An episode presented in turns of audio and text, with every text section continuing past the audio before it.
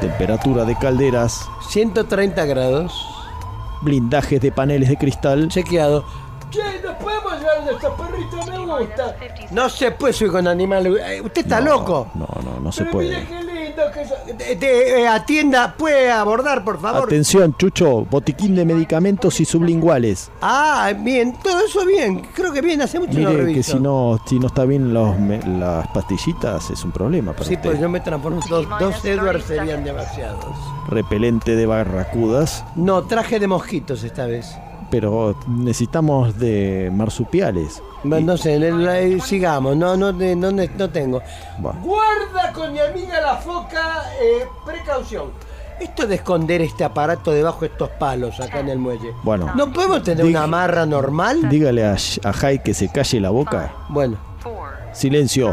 si quiere. two, one, zero. Buenas noches, esto es bairescityradio.com.ar. Esto es Cineficción Radio, el ciclo radial de revista Cineficción, una creación de Darío Labia y Juan Carlos Moyano.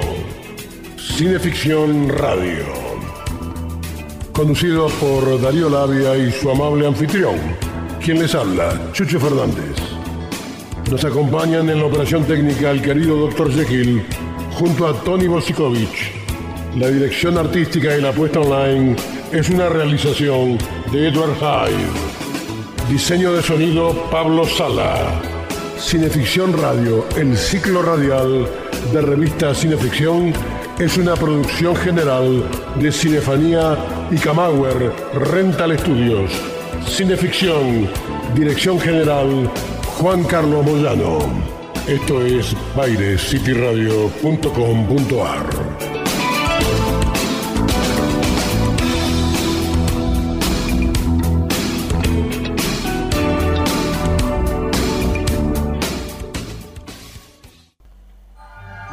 Ah, la parte romántica. Sí, salió todo bien.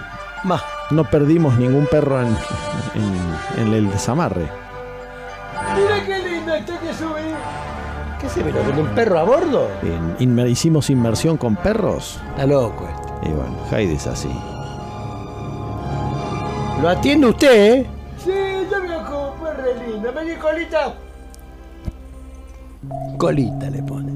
Y bueno, va- eh, yo pensé que iba a ser eh, Negrito. Navarro, Navarro, No, Navarro, Navarro está a otro nivel. Navarro Correas. Está a otro nivel. Bueno, Vamos. Vamos.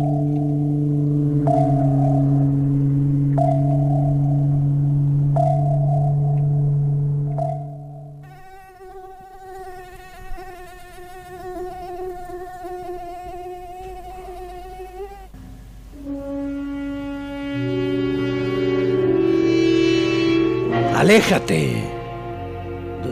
¿Dónde, dónde estoy?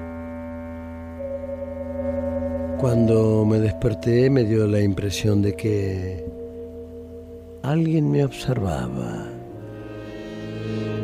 No sé quién, pero podía sentir que alguien estaba cerca mío.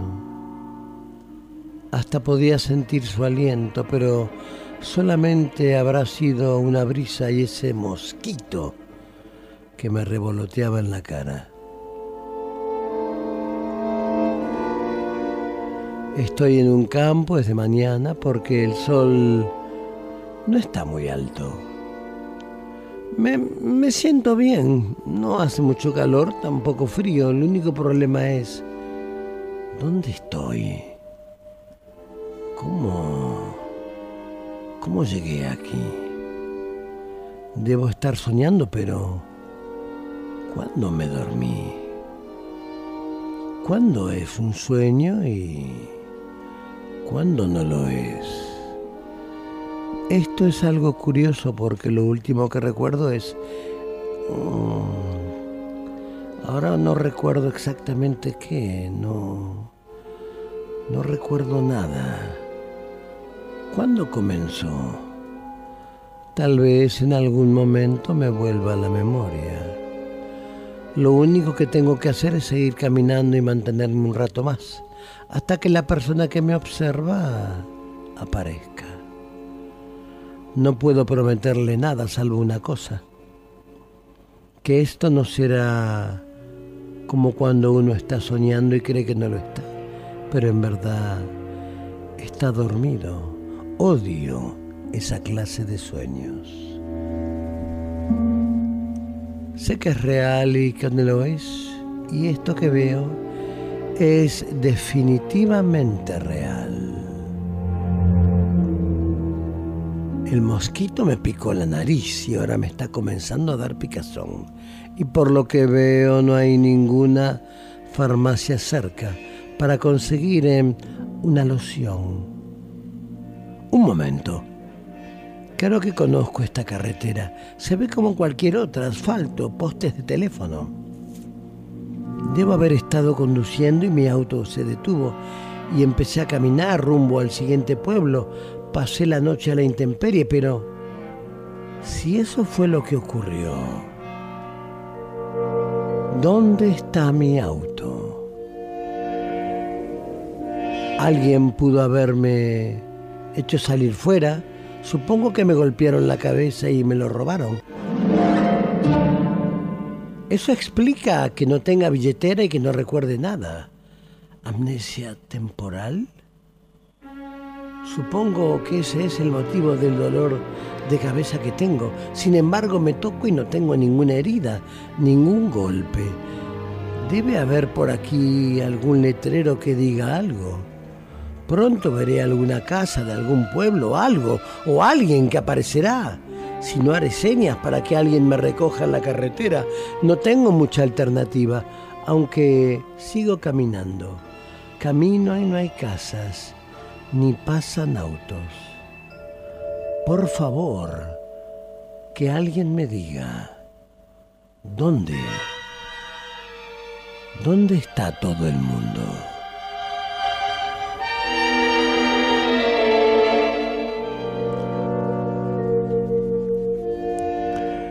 Con ustedes, un hombre.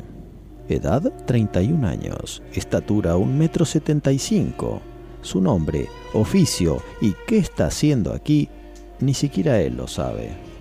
De momento estas preguntas son un misterio esencial en su vida, pero el día está hermoso y él está en un camino desierto, a punto de entrar en el reino de las sombras que pueden llevarlo a la desesperación.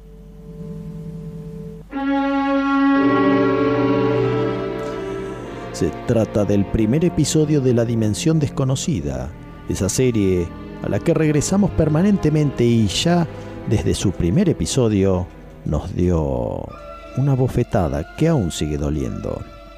Porque el hombre llegará a un pueblito solitario en que está todo preparado para vivir, pero donde no hay nadie viviendo, y resulta que todo es una prueba del alto mando militar para entrenar a un futuro astronauta que han de enviar al espacio. ¿Qué pasó conmigo, doctor? Fue mi mente, ¿no? Fue una especie de pesadilla, solo producto de su imaginación. ¿Entiende, Ferris? Podemos darle muchas cosas.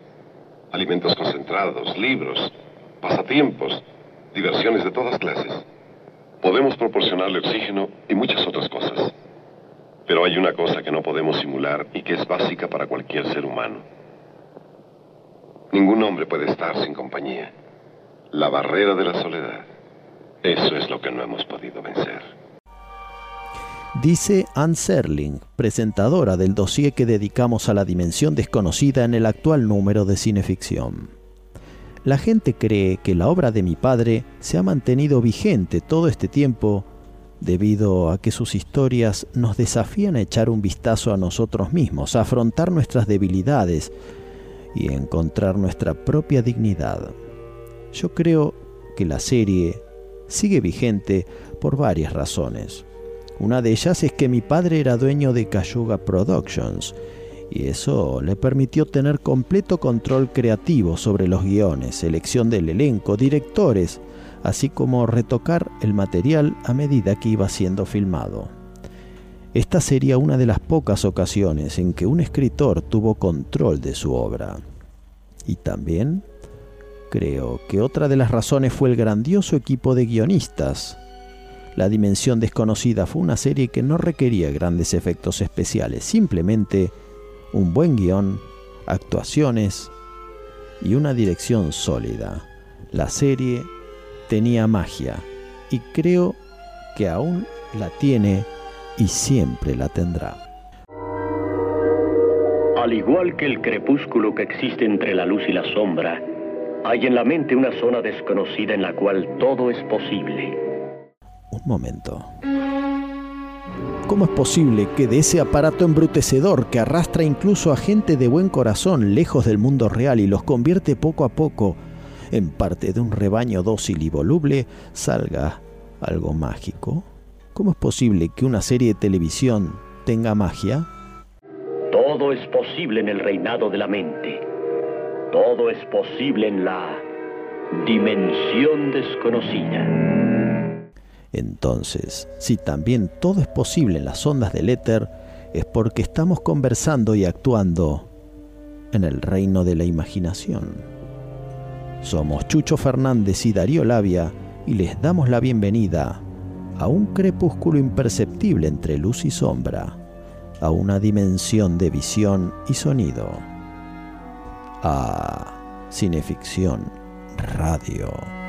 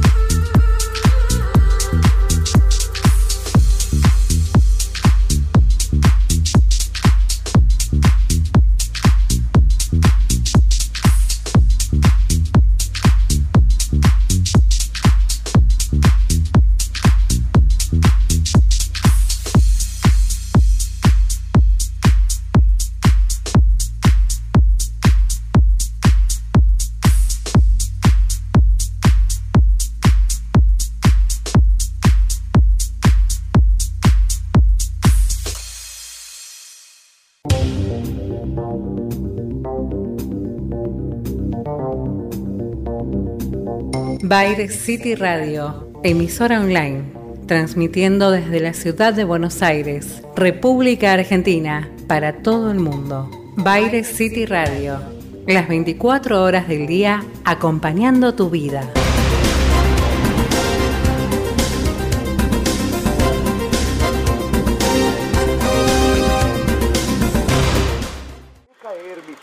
Con gran venganza y terrible ira Cineficción. sobre los que intenten envenenar y destruir a mis hermanos. Domingos, entre las 20 y las 22. Soy el Señor cuando deje caer mi venganza sobre vosotros.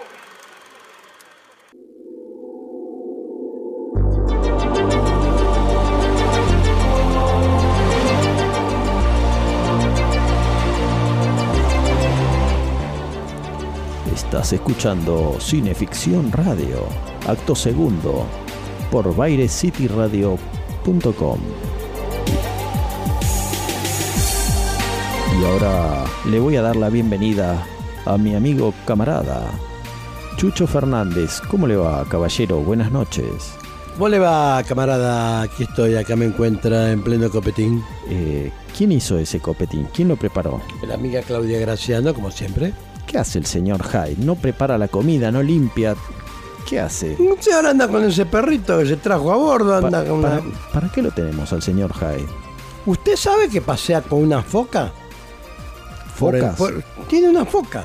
Pero no a, no a bordo. Es un problema mío, yo soy de la Asociación Protectora de Animales y a ustedes les voy a hacer un juicio. Eh, bueno, si le va a hacer un juicio podemos recurrir a Utterson. Sí, entendemos que- Ustedes llevan repelentes, venenos, de todo ahí en esa porquería. Esa porquería es su casa, usted está loco. Esto es una misión muy seria. ¿Qué, qué, Yo no sé, tiene que cambiar de psicólogo. qué pretende? Tiene- Sí. Tiene que cambiar de... De psicólogo tiene sí, sí, sí. O sí, de pastillas. Totalmente. ¿Cómo, ¿Cómo anda, camarada? ¿Cómo le fue la semana? Mire, mi semana fue más o menos, es que entre 5 y 7 es 5. Bueno, vamos mejor, cada vez mejor. Ya cada vez, viste, Sí. estamos aspirando a una vida Yo quería llegar al 2020. digna. Bueno, estamos en 2020, este es el tercer programa de- Llegué. del año. Por diciembre me parecía casi imposible.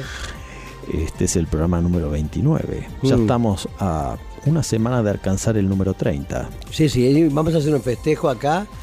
El monseñor Mo- eh, Bosikovich contrató unas bailarinas de caño eh, con, con autorización acá de la comandante en De, jefe, ¿no? de la patrona. De la patrona. Así que no sé, creo que va a ser un desquicio esto. A ver, a ver, Ah, escu- tendremos que averiguar con le- a- a tener- pedirle asesoría legal, ¿no? A Soledad Suárez. a a ver, ver. escuchemos estos, este ver. pasaje.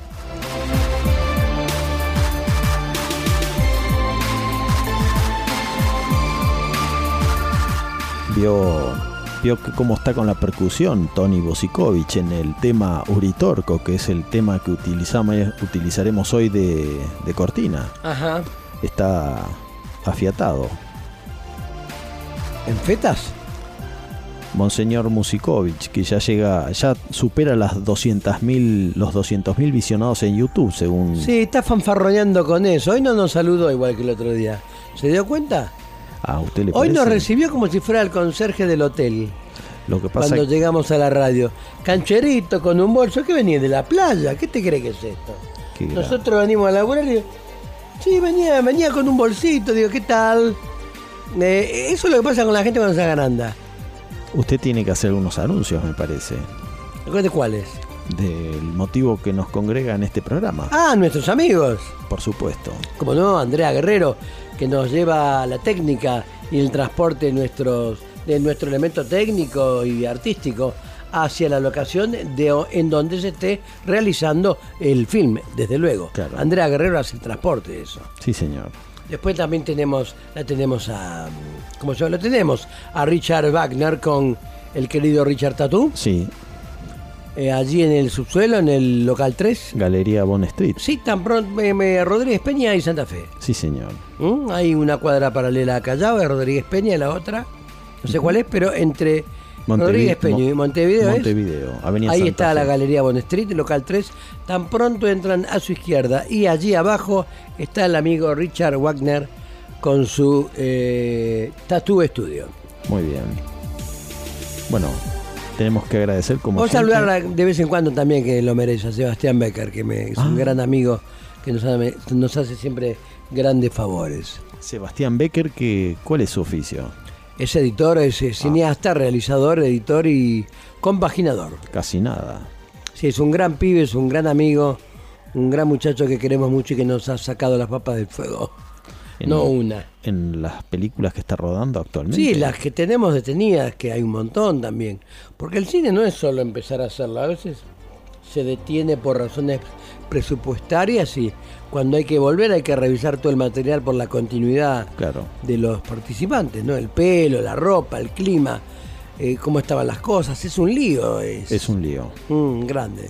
Bueno, yo quiero mandar un saludo muy grande a Alexis Puig, Otro, otro. que le deseamos unas muy felices vacaciones Que la pasen muy bien con sus chicas. en su programa Cultura Pop, Sí, que traiga alfajores más le vale. que la semana, como alfajores, si se va a Que España, no sabe qué me importa, que traiga alfajores. tiene que traer turrón de castañas de Sí, cajú. sí, lo come usted con una pinza. ese. Escúcheme, la semana que viene salimos al aire en Cultura Pop, Cierto, cierto, cierto. El día 11. el primero de febrero. Anda el primero. Donde estuvieron los tres complotados en mi contra. Ah, La gente se va a dar cuenta. ¿Ah, sí? ¿eh? Sebastián Tabani, el querido Alexis Puig y usted.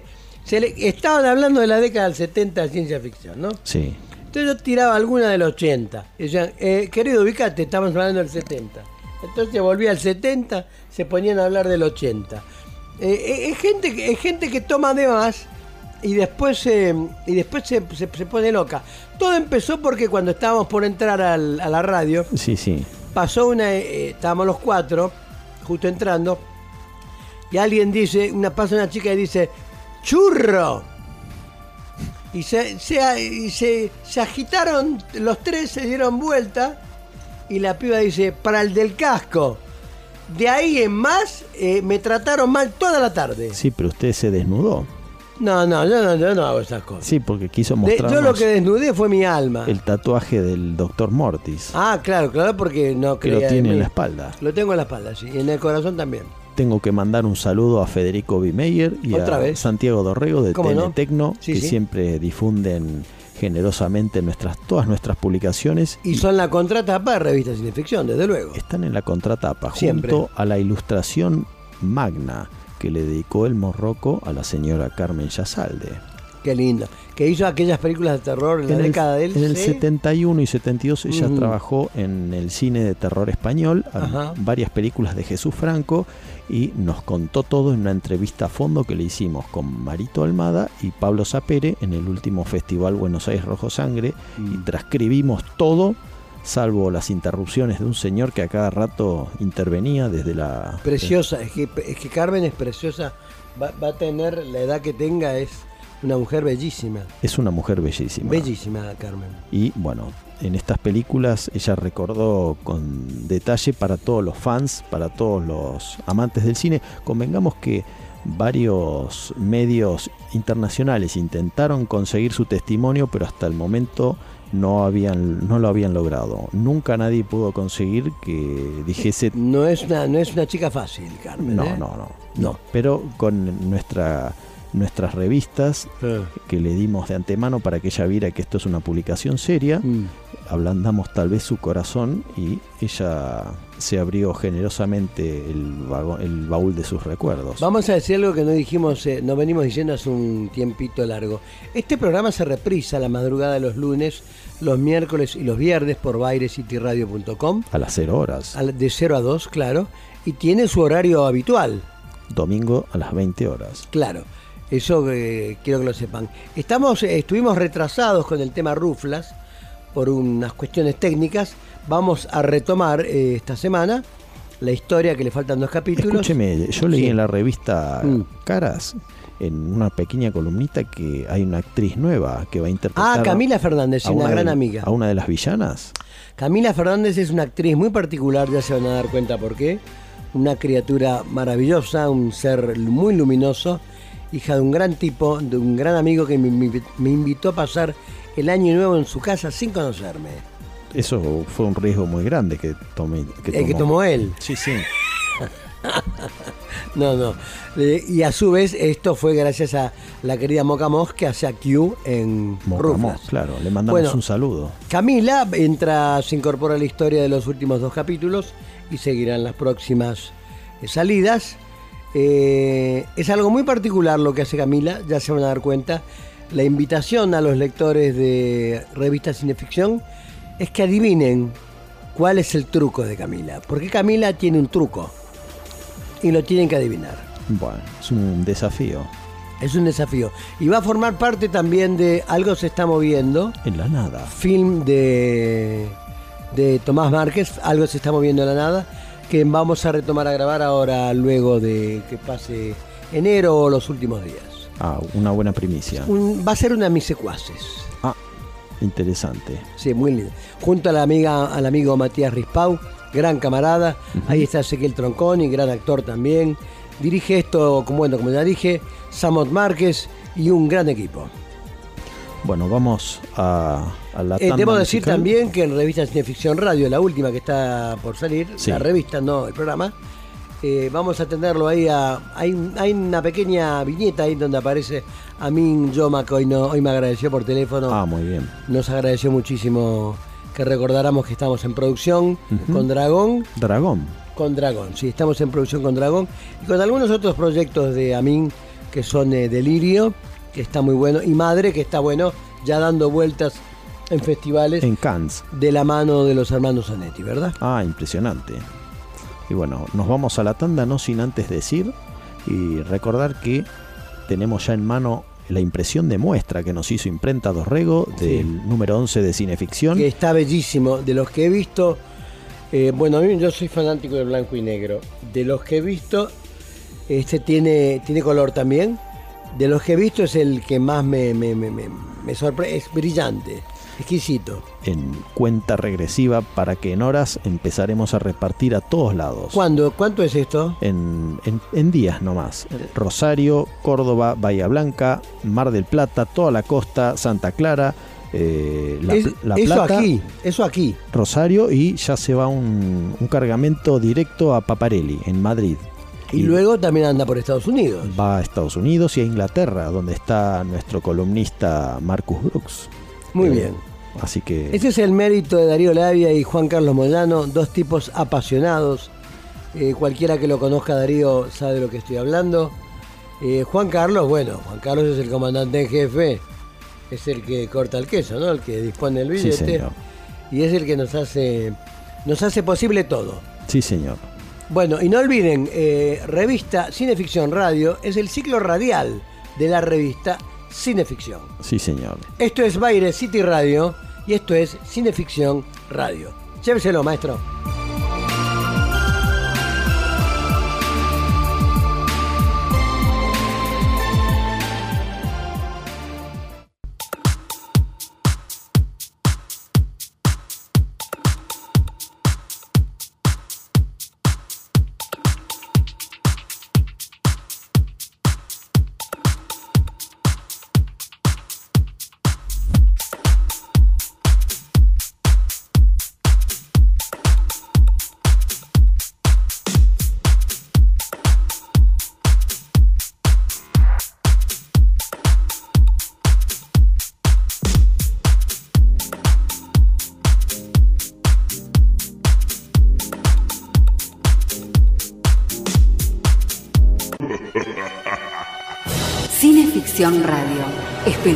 Historias de terror.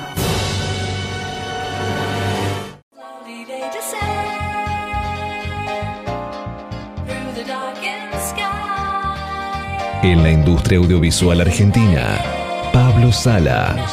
Música original y diseño de sonido para todo tipo de films. Pablo Sala. Contactanos en música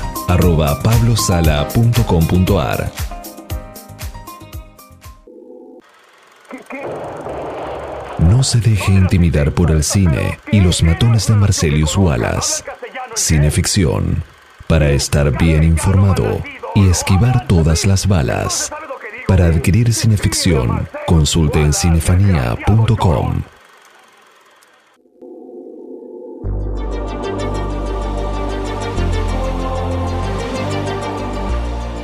Estamos en Cineficción Radio, acto tercero, por Y ahora es hora de nuestra entrevista internacional, en este caso con el crítico de cine y escritor catalán Luis Vilanova, colaborador del libro Richard Matheson, El maestro de la paranoia, y de The Twilight Zone, que es el tema que nos convoca. Luis, te damos las buenas noches desde Buenos Aires y queremos saber, ¿cuál fue tu primer contacto con la dimensión desconocida?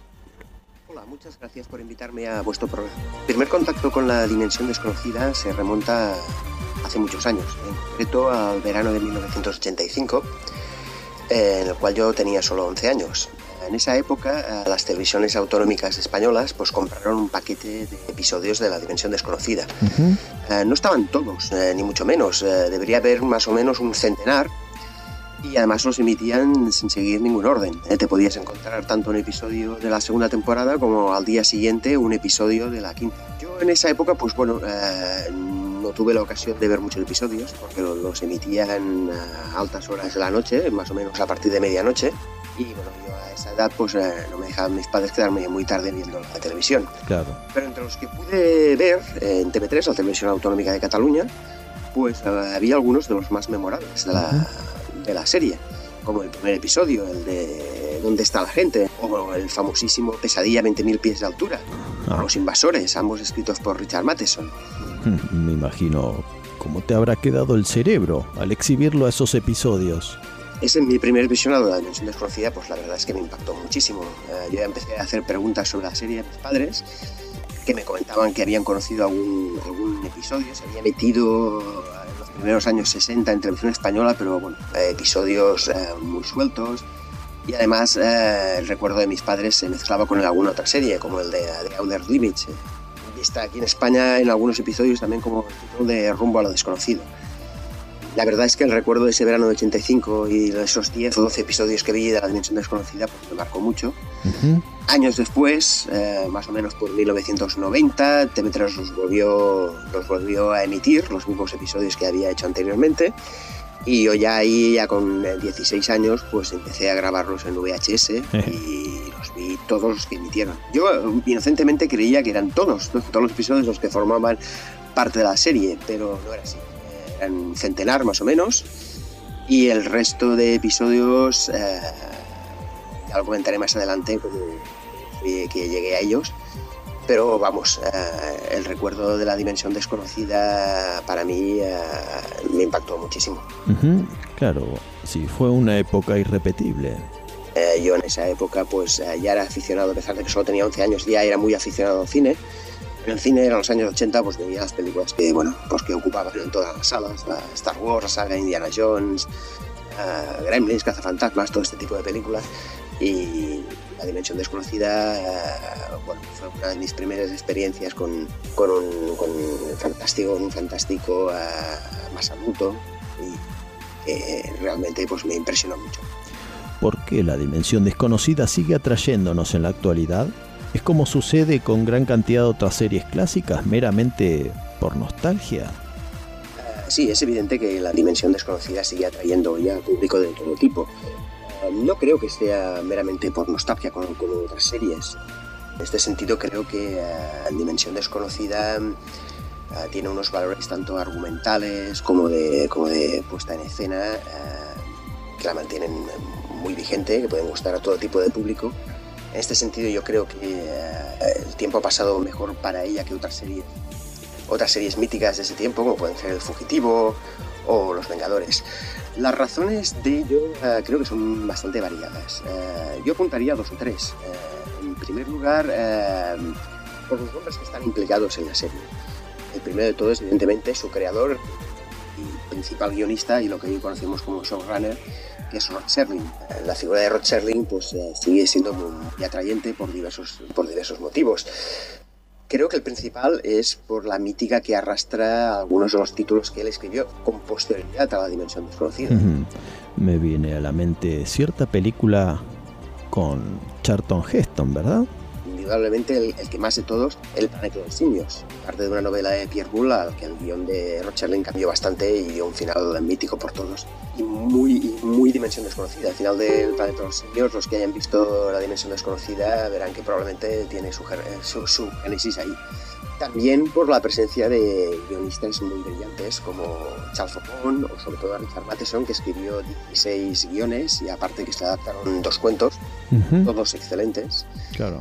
Y que con el tiempo eh, pues el nombre de Mateson ha estado asociado a novelas y, y- y adaptaciones de sus novelas eh, pues muy conocidas como El increíble hombre menguante, La casa infernal o sobre todo su mejor novela que es, que es, es Leyenda. Ujú.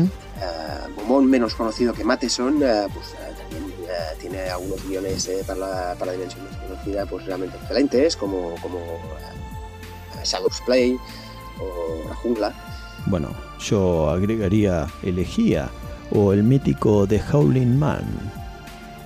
Esto unido a que la dimensión desconocida también trabajaron eh, directores eh, bien, bien conocidos por los aficionados al séptimo arte, como Jacques Tourneur, que tan solo dirigió un episodio, o Mitchell Leisen, Robert Parrish, eh, Don Siegel, o también, ah, también la presencia en, en un único episodio. eh, en esto se ha mitificado mucho, aunque su colaboración se redujo a, a un solo episodio, como comento, de- Ray Bradbury. Eso por un lado. Por el otro lado, eh, el atractivo de la dimensión desconocida para, para mucho para el público de hoy en día y para, para todas las épocas. Creo que es el tipo de historias que, que presentaba. Claro. Historias eh, cerradas de 23 minutos cada Ujú. uno, menos la cuarta temporada que les alargaron un poquito más. Unas historias eh, fantásticas en su, en su gran mayoría y algunas muy pocas que se escapan que escapan del elemento fantástico, pero como mínimo son inusuales. Pero bueno, básicamente la mayoría de ellas, eh, o casi todas, pues son de temática fantástica. Pero es un fantástico inusual con respecto a lo esperable en el cine de la época, ¿verdad? un tipo de, de- de, mm, fantástico que precisamente a mí me resulta muy interesante, porque escapa un poco de la ciencia ficción y, y- y enmarca sus historias en un contexto más cotidiano, especialmente las de, Richard Matheson y Charles Beaumont. ¿no? Y yo creo que eso eh, hace que las haga muy cercanas al, al- al espectador. Eh, los hechos inusuales la- eh, pueden suceder en cualquier momento, en, en cualquier sitio, de una manera inexplicable. Muchos episodios se cierran sin que realmente sepamos por qué ha ocurrido eso. Eh, yo creo que eso le hace un, un gran atractivo a la, a la- a la serie y que, como bien sabemos todos, pues eh, no solamente en- en- se han hecho muchas nuevas versiones de la dimensión desconocida, sino que muchísimas películas pues eh, eh, han partido de historias eh, eh, que se habían tratado previamente en la serie o de manera idéntica o muy parecida.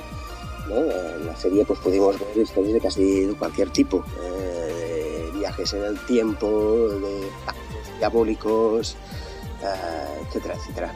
Creo que la dimensión desconocida ha, ha puesto las semillas a prácticamente eh, todas las temáticas que posteriormente se han ido desarrollando en el, en el terreno de, del- del cine y la televisión fantásticas. Bueno, ahora Luis, vamos a dejarte descansar un poco de nuestra curiosidad y dar paso a un interludio musical.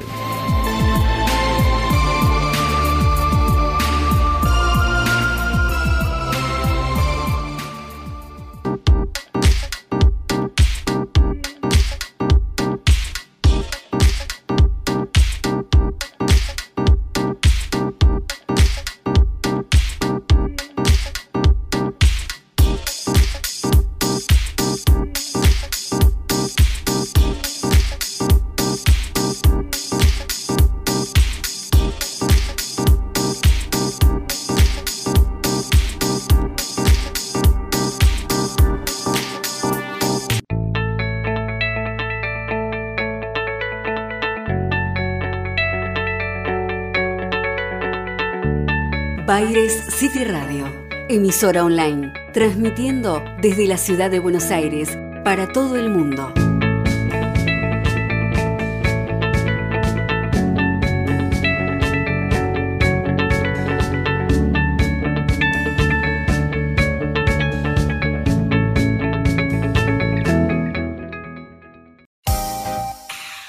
Camauer Rental, estudio y fotografía. Proveedor de técnica y elementos de última generación para el sector audiovisual. Avenida Niceto Vega 5617, Palermo, Hollywood. Camauer Rental. Contáctenos en info.camauer.com. Caer mi furia con gran venganza y terrible ira. Cineficción. Los que intenten envenenar y destruir a mis hermanos. Domingos, entre las 20 y las 22.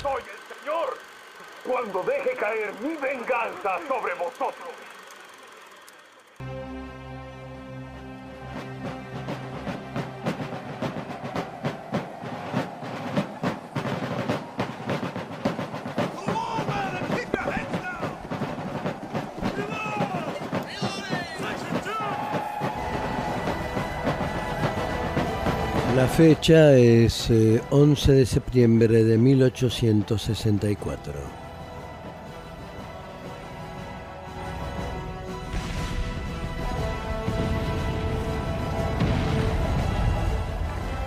Estamos acampados fuera de Atlanta y la batalla se inicia. No sé qué dirá la historia acerca de esta conflagración, pero siendo testigo cercano, siento que es mi deber asentar estas observaciones por escrito antes de que el prisma del tiempo las coloree con un diferente tono. Mis palabras pueden parecer duras, pero les aseguro que así es como fue.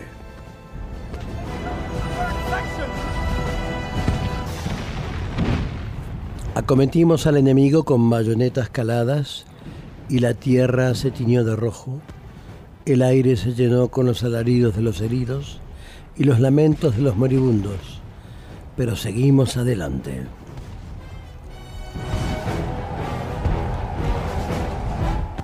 Al desbaratar la última resistencia, la ciudad cayó en nuestro poder. No había necesidad de destruir nada, salvo aquello que podía ser usado en nuestra contra.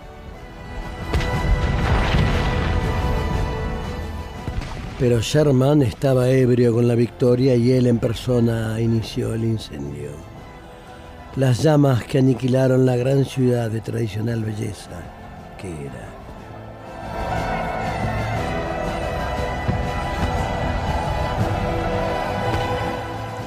Uno de nosotros debería haberle puesto una bala en la cabeza. Habría sido sencillo, pero por alguna razón no podíamos. Y ese diablo lo sabía, se solazaba en nuestra cobardía.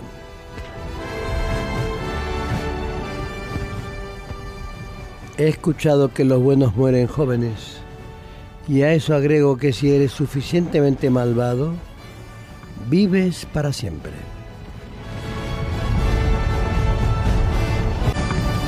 Y así concluye la página del diario del mayor Skelton. Así fue como los soldados de la Unión quemaron Atlanta. ¿Preguntas, por favor? Profesor Jameson, levantó la mano un alumno. ¿Sí? Los libros que leímos no describen la batalla de Atlanta de esa manera. Lo sé.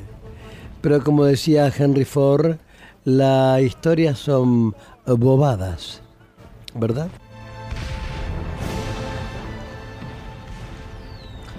De la lectura de hoy vimos como los soldados de la Unión realmente quemaron Atlanta sin razón, ya que la batalla había sido ganada. Tal vez hayan visto una versión más pintoresca en la película Lo que el viento se llevó, pero les aseguro que las tropas no tuvieron ningún placer en llevar a cabo esas órdenes, dadas por un hombre al que odiaban más que a los rebeldes.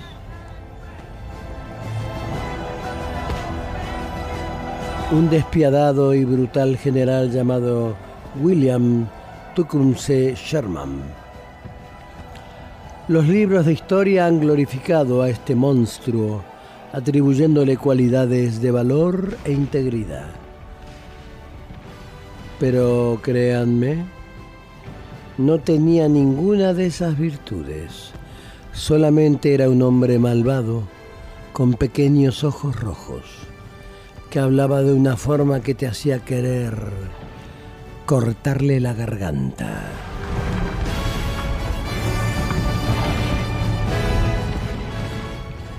Esta es una de las clases de un profesor de historia, Walter Jamieson, que explicaba los hechos decisivos de la guerra civil como si los hubiera vivido realmente, hasta que un anciano colega descubre un viejo daguerrotipo del mayor Skelton en un libro de historia.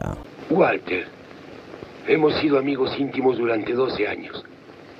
Dime la verdad, ¿eres el hombre de esa foto, ¿no es cierto? Sí.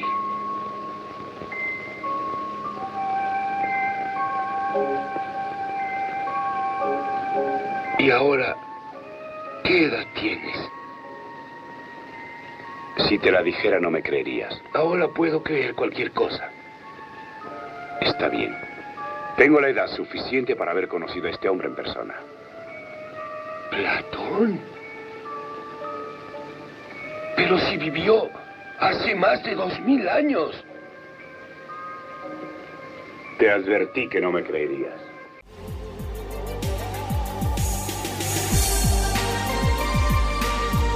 Esto es Cineficción Radio, acto cuarto, por bairecity.radio.com y nos toca ilustrar cómo algunos episodios de La Dimensión Desconocida sirvieron de base a películas posteriores, como por ejemplo Vida Eterna, el caso del inmortal que traspasa las barreras del tiempo y que más adelante serviría de tronco para todas las películas de Highlander. Otro episodio, Disparo una flecha al aire, se inicia con el lanzamiento de un cohete tripulado con el que se pierde todo contacto. ¿No se ha recibido ninguna señal más? No. No entiendo cómo pudo suceder esto con tantos monitores que tenemos. Si tuviéramos 15.000 monitores, la situación sería la misma. Perdimos contacto con ellos. Nuestros aparatos no captan nada. Están fuera del alcance del radar. Se esfumó en el aire. ¿Cuánto tiempo hace de eso? Media hora, después de un breve lapso de intensa interferencia de origen probablemente solar. No hemos podido identificarla aún. Así que una nave con nueve hombres de tripulación se desvaneció como el humo. Y nunca sabremos por qué. Un hombre una flecha lanzó, pero jamás supo dónde cayó. Una rima infantil para la era del espacio. Amigos, donde quiera que estén, que Dios los bendiga.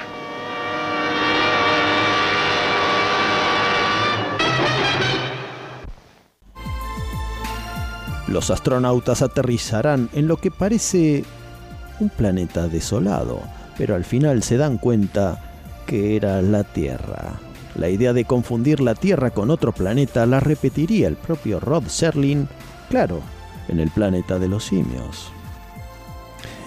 Otro episodio, el autoestopista. Una chica viaja por la carretera y sufre una pinchadura y, como toda persona con sentido común, cambia el neumático en la gomería del camino. A partir de ese momento comienza a atisbar a un hombre que hace autostop.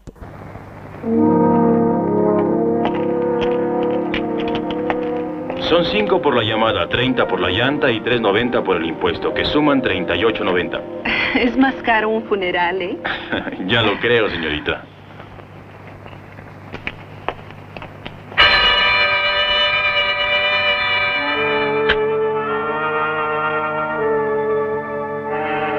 Señorita, aquí tiene su cambio.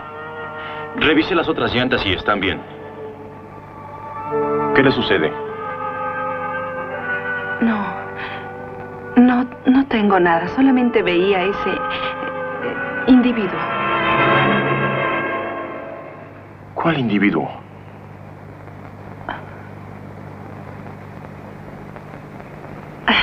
Ya alguien lo recogió.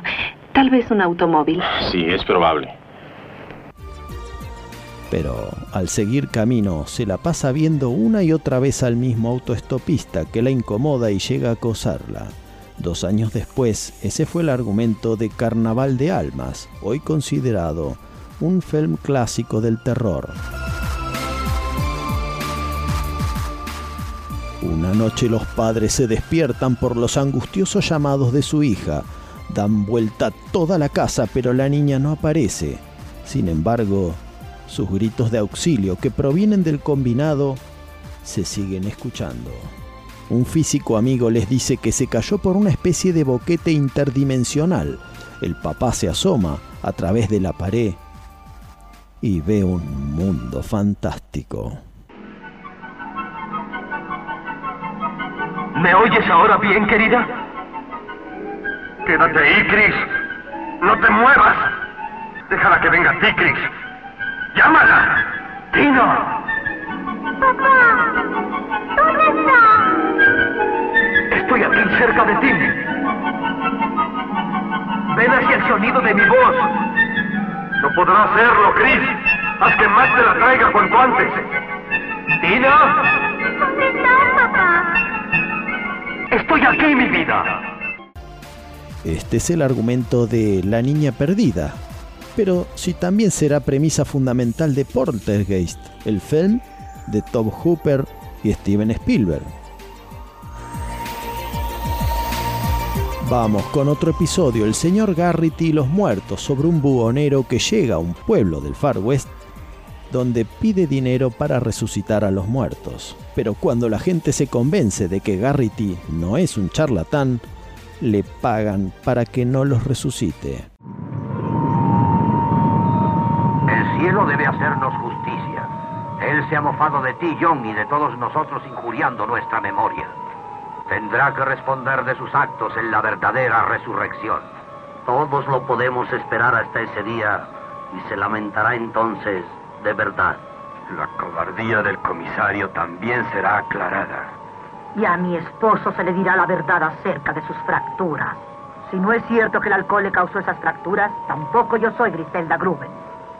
Hasta pronto, señor Garrity. Deja usted un pequeño pueblo del que tan injustamente se ha burlado, y hasta un hálito de tristeza se percibe en este oscuro y desolado cementerio que guarda los restos de los que ya dieron el paso al más allá, hacia la dimensión desconocida. Sin embargo, a fin de cuentas, los muertos resucitan, salen de sus tumbas en el cementerio, se dirigen rumbo al pueblo a ajustar cuentas con los vivos, en una escena que nos remite sin duda a La Noche de los Muertos Vivos de George Romero. La muñeca viviente, un episodio de la última temporada con una mamá que le compra una muñeca que habla a la nena, pero vean qué pasa cuando la muñeca la agarra el tiránico padre. Me llamo Tina Parlanchina y yo te quiero mucho. ¿Quieres hacer callar a ese adefesio? Oh, Eric, nunca lo creí de ti.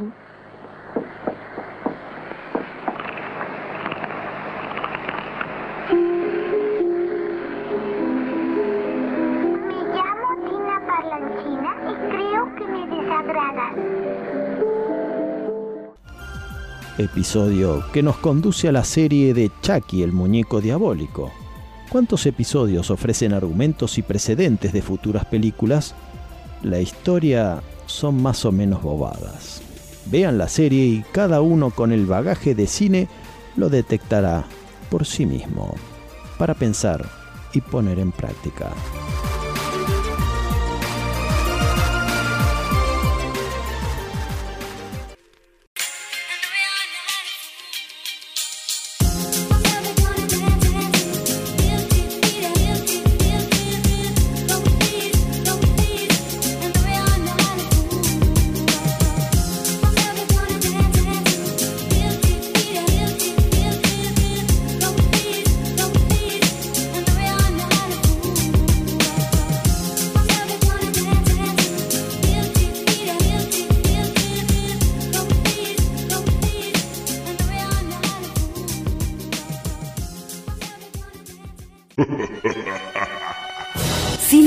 Radio. Espeluznantes historias de terror. Kamauer Rental. Estudio y fotografía. Proveedor de técnica y elementos de última generación para el sector audiovisual. Avenida Niceto Vega 5617, Palermo, Hollywood. Kamauer Rental. Contáctenos en info.kamauer.com.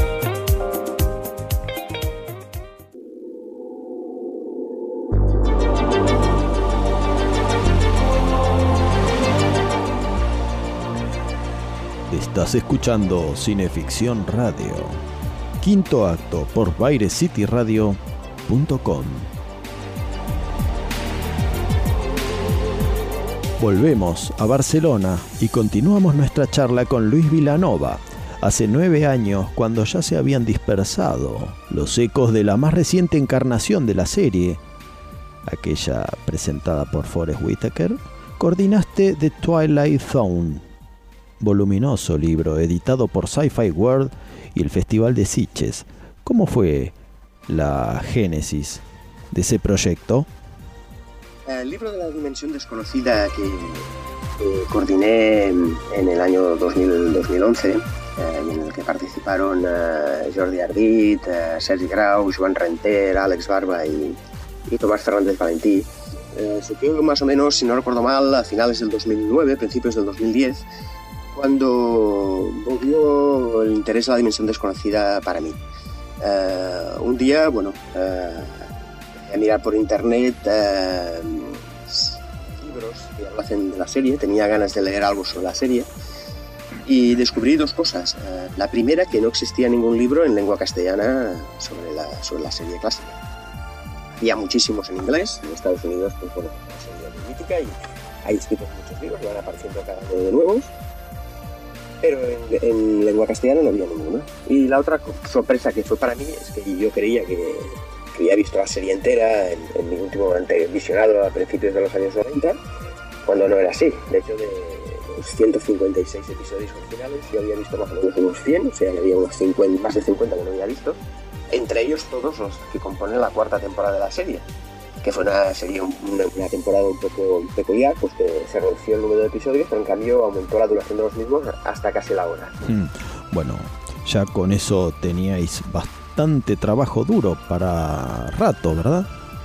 Eso, pues bueno, despertó mi curiosidad para investigar más sobre el tema y propuse, propuse la idea de plasmar, plasmarlo por escrito en un libro a una serie de, de amigos míos, algunos que ya conocía de, mis tiempos del instituto, de la universidad, otros que, bueno, que había conocido al, al colaborar en un portal de cine llamado Cine Archivo.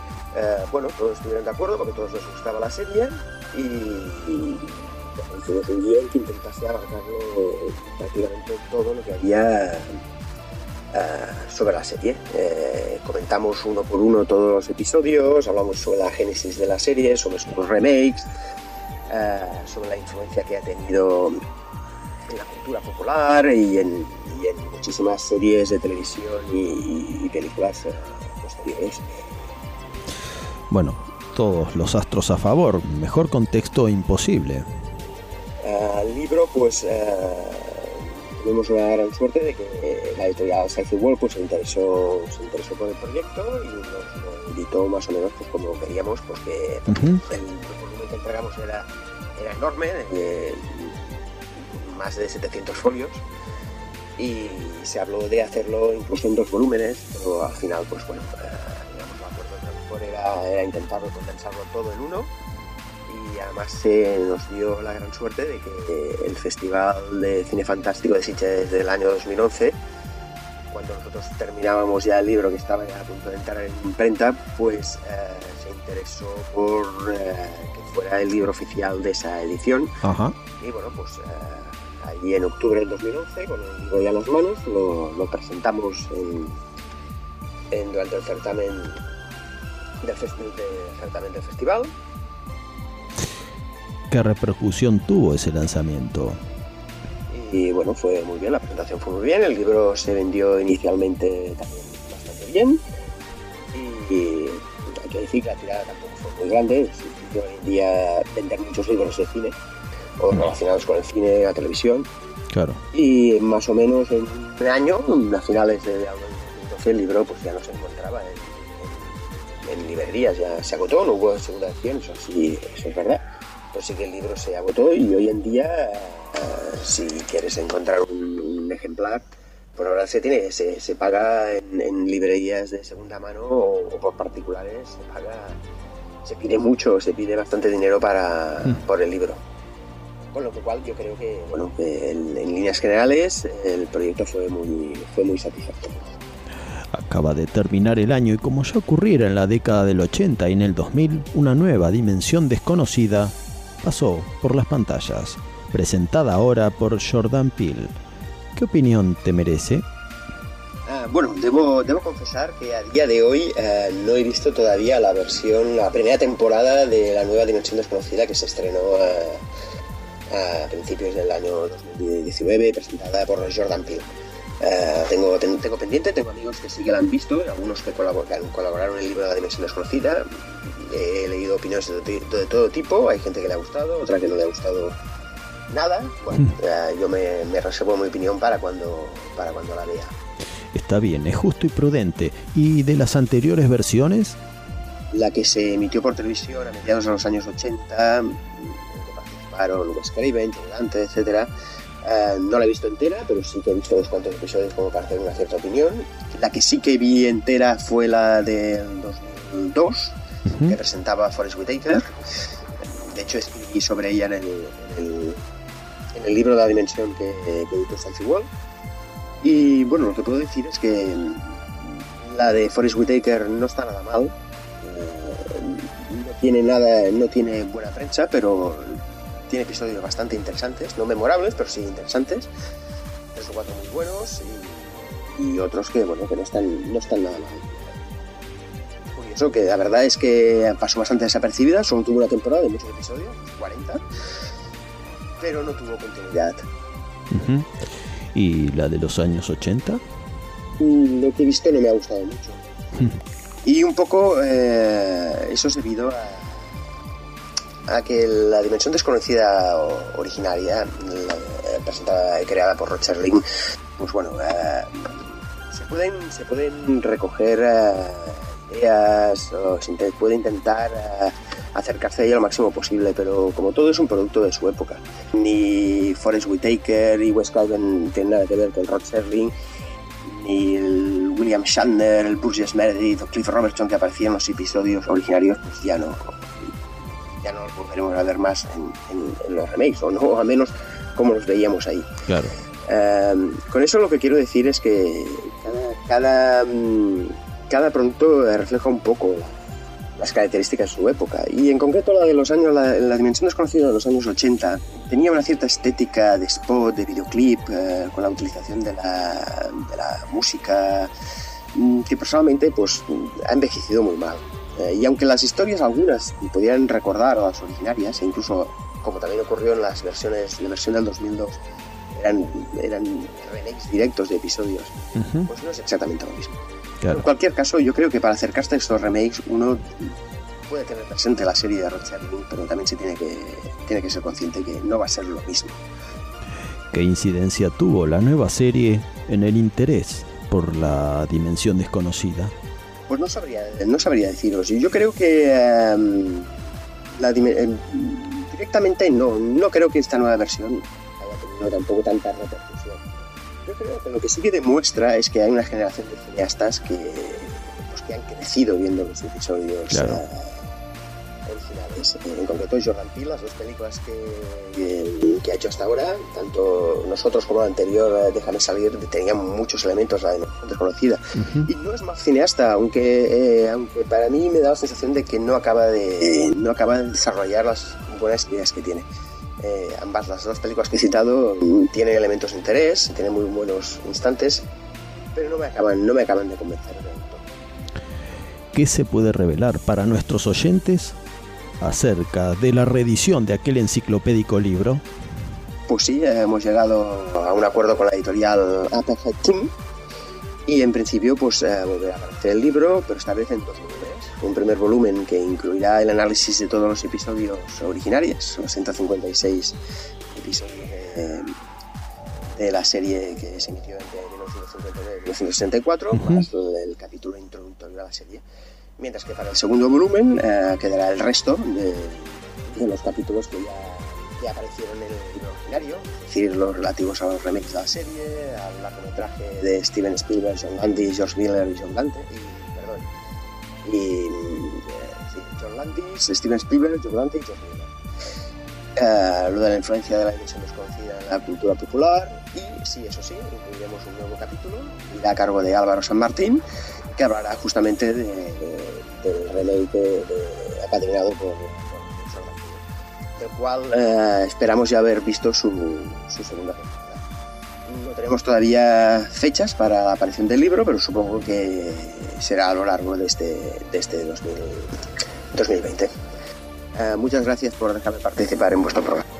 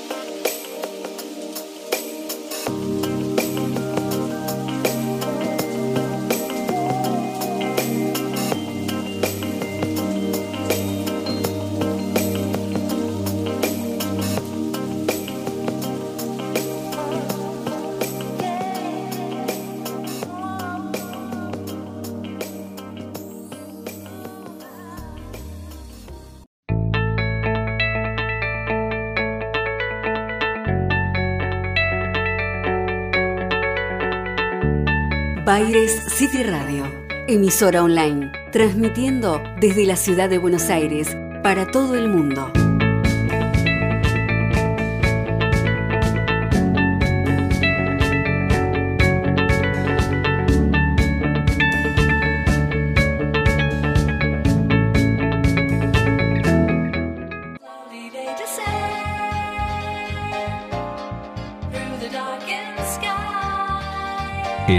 Industria audiovisual argentina, Pablo Sala. Música original y diseño de sonido para todo tipo de films.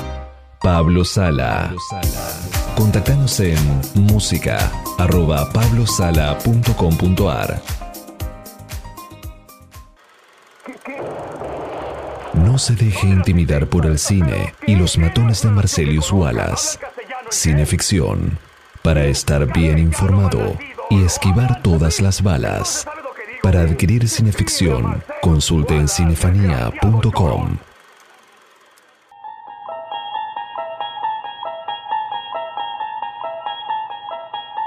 Abran esta puerta con la llave de la imaginación. Tras ella se hallarán en otra dimensión, una dimensión de sonido, de vista, de la mente. Están entrando en una tierra de sombras y sustancias a la vez, de cosas e ideas. Acaban de cruzar a la cuarta dimensión.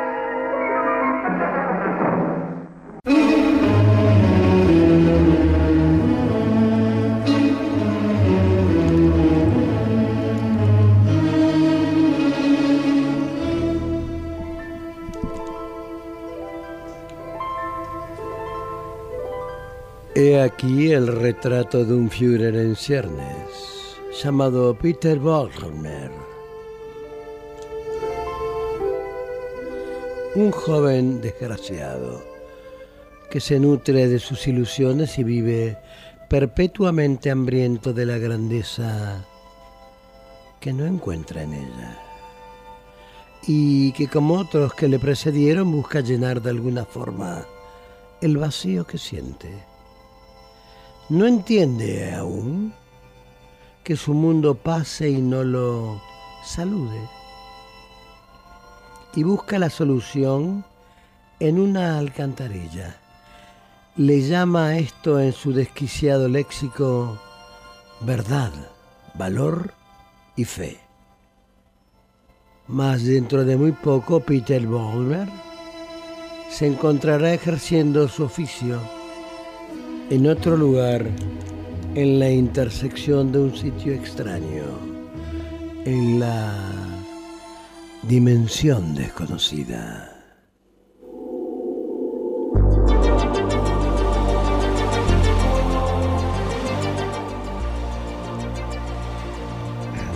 Suena Cineficción Radio, último acto, por bairescityradio.com.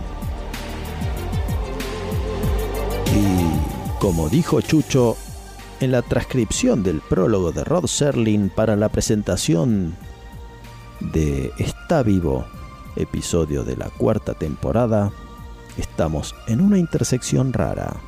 Es un barrio común y corriente, y encima de una tarima, el joven Peter Vollmer, interpretado por Dennis Hopper, juega a la política y trata de sembrar inquietudes en los transeúntes. Esa es la política de barricada, pregonar la palabra y persuadir con el razonamiento. Un sombrío miembro del público se acerca cuando el mitin ha concurrido y le da una primera clase, la clase del Führer. Empezaré por enseñarle qué es el dinamismo de los pueblos. ¿Cómo se arrastra a las masas? ¿Cómo se instigan? ¿Sabe cómo hacerlas sentirse parte de usted? No sé, ¿qué hay que hacer? Lo primero es unirse a ellas. ¿Unirme? Sí. Cuando les hable, hágalo como si fuera parte de las masas. Hábleles en el idioma de ellos, a su nivel. Haga suyo el odio de ellos. Si son pobres, hábleles de la pobreza. Si tienen miedo, hábleles de ese miedo. Y si están enfurecidos, señor Folmer, si lo están, búsqueles una razón para su furia. Pero sobre todo, lo más importante, la clave principal, es que convierta esta masa en una prolongación de usted mismo. La lección número uno es la clase del discurso. Cómo dirigirse a las masas, cómo arengarlas, qué decirles. Cómo decirles. Dígales cosas como... como... Nos llaman traficantes en odios, que estamos prejuiciados, predispuestos.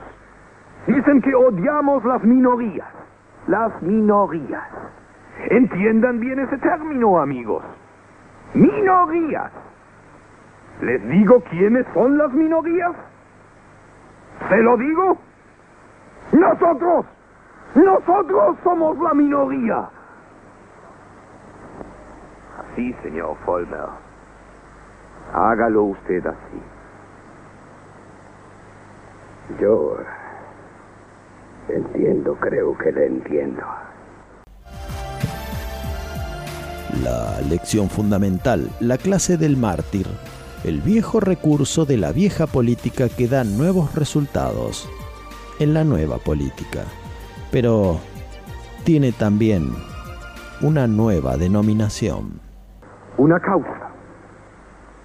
Algo que cimente su organización aún más de lo que está. No le entiendo. Un mártir.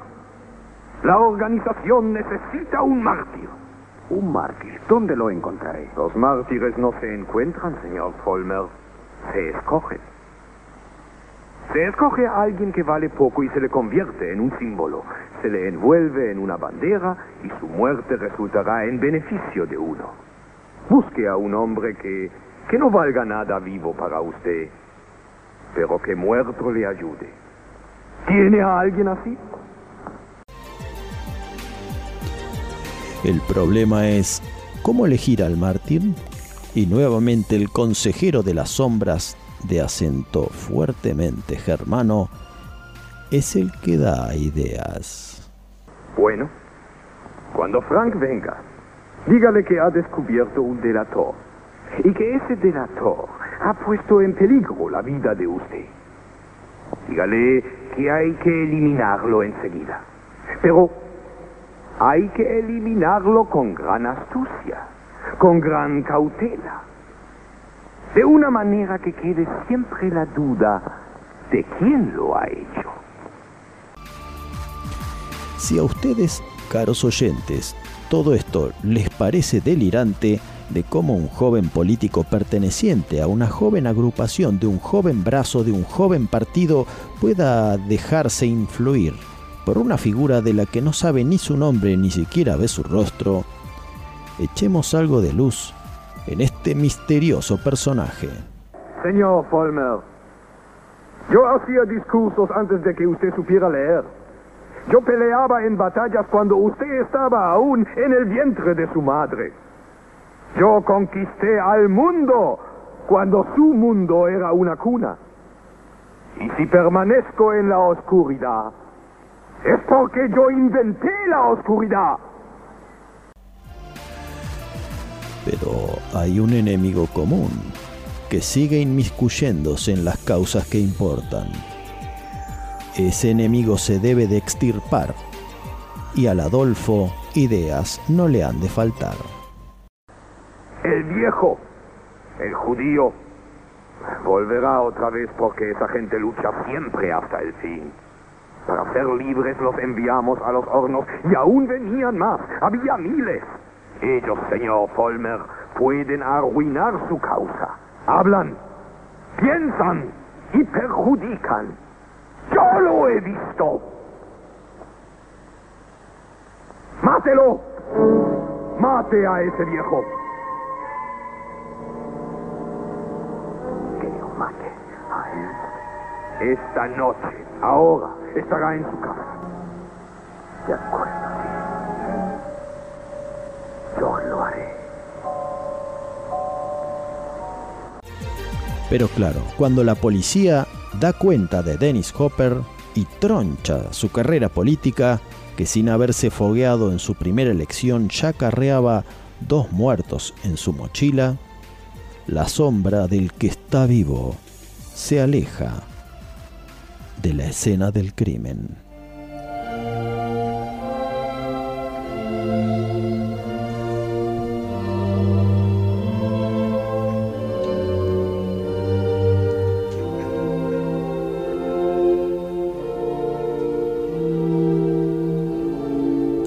Irá ahora? Ese fantasma de otra época, ese horror que resucitó de una antigua pesadilla. Chicago, Los Ángeles, Miami, Indiana, Nueva York. ¿Irá a algún lugar? A cualquier lugar donde haya odio, donde haya prejuicio, donde haya intolerancia. Está vivo y vivirá mientras estos males existan. Recuérdenlo cuando vaya a su pueblo. Recuérdenlo cuando oigan a otros hablando por él. Cuando oigan hablar a fanáticos. Cuando se atropella a las minorías. Cuando vean atacar sin razón a un pueblo o a un ser humano. Vive aún porque a través de esas cosas lo mantenemos vivo.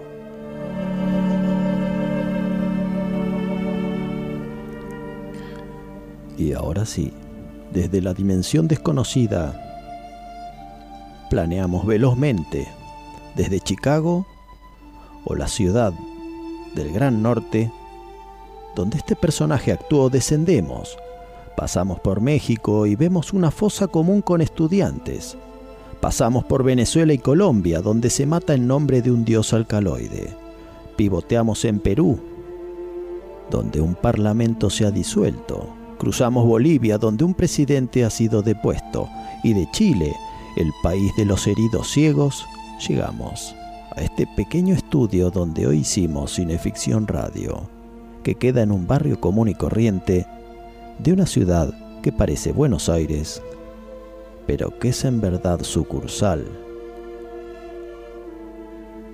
de la dimensión desconocida.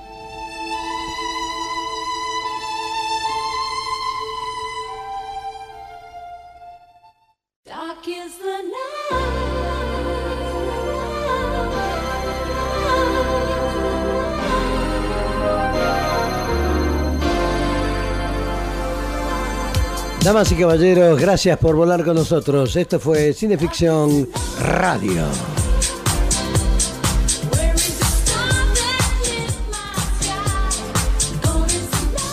El ciclo radial de la revista Cineficción. ¿Qué dije? Cinedicción. El, el ciclo radial de la revista Cineficción, eso dije. Ahora me gustó más. Bien. Nos acompañaron en este equipo maravilloso el querido jefe Labia, Darío Labia, que les habla su amable anfitrión Chucho Fernández. Nos operó técnicamente, vaya a saber desde dónde, el doctor Jekyll. Y al que vemos físicamente es a el purpurado y papable Tony Bosikovic. Nos atiende el estómago la queridita Claudia Graciano, que es médica, ¿no? Por eso.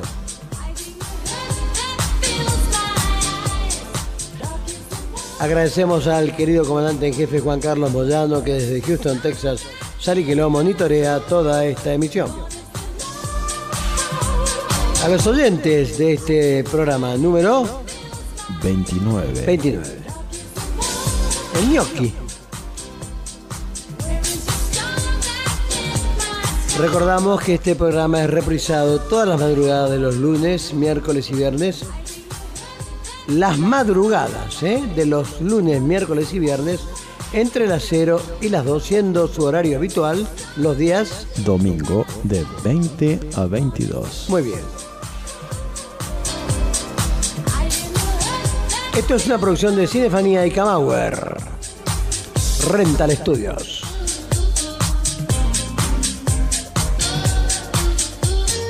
Agradecemos entonces a Andrea Guerrero, a Richard Wagner, a Pablo Sala, a Sebastián Becker, a toda esa gente linda que nos ayuda, eh, a Claudita García la nombramos, pero ahora que está por acá que la vemos, se lo dedicamos. Al querido Navarro Correa, que hoy se comportó, Como un caballero. ¿qué es lo que es?